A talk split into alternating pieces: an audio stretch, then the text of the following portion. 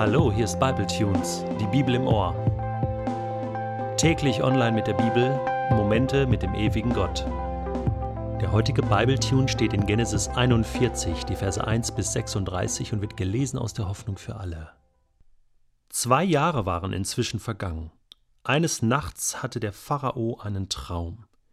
Er stand am Nilufer, als sieben schöne, dicke Kühe aus dem Wasser stiegen und im Ufergras weideten. Danach kamen sieben magere und hässliche Kühe aus dem Fluss und stellten sich neben die anderen. Plötzlich stürzten die mageren sich auf die dicken Kühe und verschlangen sie. Der Pharao wachte auf, schlief aber sofort wieder ein und hatte einen zweiten Traum. Sieben volle, reife Ähren wuchsen an einem Halm. Danach wuchsen sieben kümmerliche Ähren, die vom heißen Wüstenwind verdorrt waren. Die Dürren fielen über die Vollen her und fraßen sie auf. Der Pharao erwachte und merkte, dass es nur ein Traum gewesen war. Aber auch am nächsten Morgen ließen die Träume ihn nicht los. Beunruhigt rief er alle Wahrsager und Gelehrten Ägyptens zu sich. Er erzählte ihnen, was er geträumt hatte, aber keiner konnte es deuten. Da meldete sich der Mundschenk beim König. Heute muss ich mich an ein Unrecht erinnern, das ich begangen habe. Vor einiger Zeit warst du, Pharao, zornig über den obersten Bäcker und über mich. Darum hast du uns ins Gefängnis geworfen. Dort hatte jeder von uns einen seltsamen Traum. Wir erzählten ihn einem jungen Hebräer, der mit uns im Gefängnis saß, einem Sklaven von Potiphar, dem Oberbefehlshaber der königlichen Leibwache. Er konnte unsere Träume für jeden richtig deuten. Was er vorausgesagt hatte, traf ein. Ich wurde wieder in mein Amt eingesetzt und der oberste Bäcker wurde erhängt. Sofort ließ der Pharao Josef aus dem Gefängnis holen. Josef ließ sich die Haare schneiden, zog schöne Kleider an und trat vor den Pharao. Letzte Nacht hatte ich einen Traum, begann der König, und keiner kann ihn deuten. Aber ich habe erfahren, dass du Träume auslegen kannst, sofort, nachdem du sie gehört hast. Ich selbst kann das nicht, erwiderte Josef, aber Gott wird dir sicher etwas Gutes ankündigen. Der Pharao begann. In meinem Traum stand ich am Nilufer. Da stiegen sieben schöne dicke Kühe aus dem Fluss, sie weideten im Ufergras. Nach ihnen kamen sieben hässliche Kühe aus dem Nil, sie waren dürr und abgemagert. Noch nie habe ich in Ägypten so hässliche Kühe gesehen. Die mageren fraßen die dicken auf, aber hinterher sahen sie noch genauso dünn aus. Ich wachte auf. Dann schlief ich wieder ein und träumte, dass an einem Halm sieben volle reife Ähren wuchsen. Danach wuchsen sieben kümmerliche heran, vom heißen Wüstenwind verdorrt. Sie verschlangen die sieben vollen Ähren. Ich erzählte alles meinen Wahrsagern, aber keiner wusste eine Deutung. Beide Träume bedeuten dasselbe, erklärte Josef. Gott sagt dir, was er vorhat. Sowohl die sieben dicken Kühe als auch die sieben vollen Ähren bedeuten sieben Jahre, in denen es eine überreiche Ernte gibt. Die sieben mageren Kühe und die sieben verdorrten Ähren bedeuten sieben Jahre Missernte und Hunger. Gott lässt dich wissen, was er tun will. In den nächsten sieben Jahren wird es in ganz Ägypten mehr als genug zu essen geben.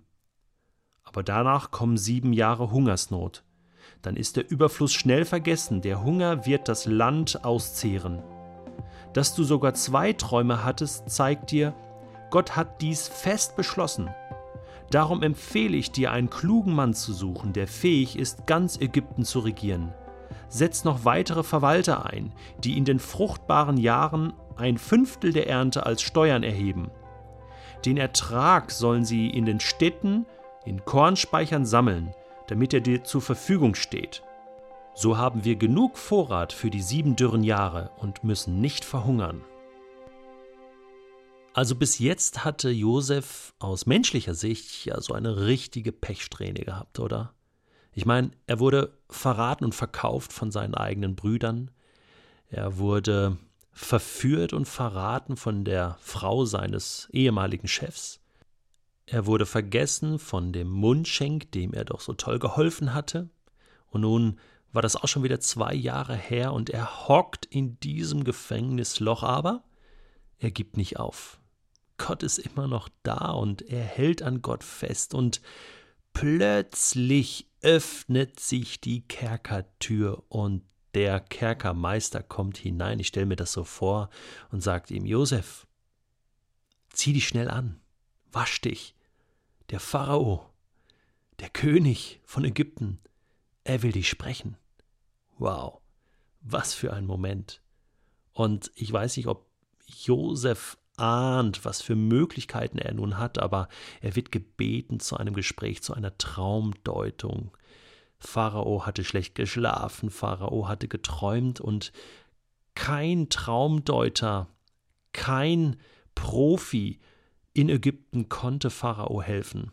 Wir lesen, niemand konnte ihm den Traum deuten. Nun, man kann natürlich vermuten, dass diese Träume die hatten natürlich einiges an Sprengkraft und viele der Traumdeuter haben sich gedacht, äh, ich will dem das gar nicht sagen, was da Schlechtes auf ihn zukommt. Diese, diese Kühe, die da gefressen werden und diese Ähren, die da gefressen werden, das ist nichts Schönes, nichts Verheißungsvolles, was da auf Ägypten und die Regierungszeit des Pharaos zukommt. Und ich kann mir gut vorstellen, dass niemand ihm das so richtig sagen wollte. Denn da konnte man ganz schnell mal das Leben verlieren, wenn man eine schlechte Prognose anstellte. Josef konnte ganz befreit auftreten. Was konnte jetzt noch passieren? Ich meine, schlimmer als im Gefängnis zu sein oder vielleicht sogar zu sterben, konnte es doch nicht mehr sein, oder? Und wie er auftritt, ist es ganz souverän. Er sagt, ich bin ja nicht derjenige, der hier die Träume deutet. Das macht Gott. Und weißt du was, Pharao, ich glaube, Gott will dir helfen. Er meint es gut mit dir. Ich glaube, auf dem Weg zwischen der Kerkerzelle bis zum Pharao hat Josef intensiv gebetet und hat Gott gedankt für die Möglichkeit, die er jetzt hat. Und er darf sich die Träume anhören und er darf die Träume auslegen. Und zum Unterschied der Traumdeuter hat er den Mut zu sagen, was Sache ist, weil er sagt, hey, das sind Gedanken Gottes über dein Leben, Pharao, über ganz Ägypten. Gott schreibt Weltgeschichte und wir sind involviert. Und dann macht er etwas Entscheidendes. Er lässt es einfach nicht so stehen, sondern sagt, hey, darf ich dir einen Rat geben? Du kannst jetzt schon vorsorgen, stell die richtigen Leute ein.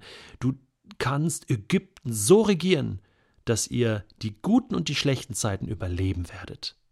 Und so etwas hört jeder König gerne. Josef ist hier total uneigennützig. Er ähm, hängt nicht noch an, so, ja, und übrigens, wo ich schon mal hier bin, äh, kannst du mich nicht rausholen aus dem Gefängnis. Er überlässt das ganz dem Pharao.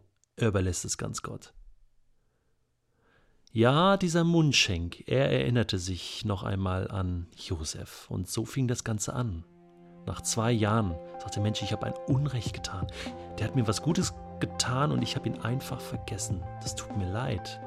Gibt es vielleicht einen Menschen in deinem Leben, der dir mal was Gutes getan hat und du wolltest dich einfach nochmal bedanken, aber du hast ihn vergessen? Dann fordere ich dich heute heraus. Tu das. Mach das. Hol das heute nach und unglaubliche Geschichten können dann ins Rollen kommen. Aber vielleicht bist du auch der Mensch, der vergessen wurde und ich möchte dir heute zusprechen, Gott vergisst dich nicht. Irgendwann wird die Tür aufgehen zu deinem Kerker und du wirst deine Chance haben.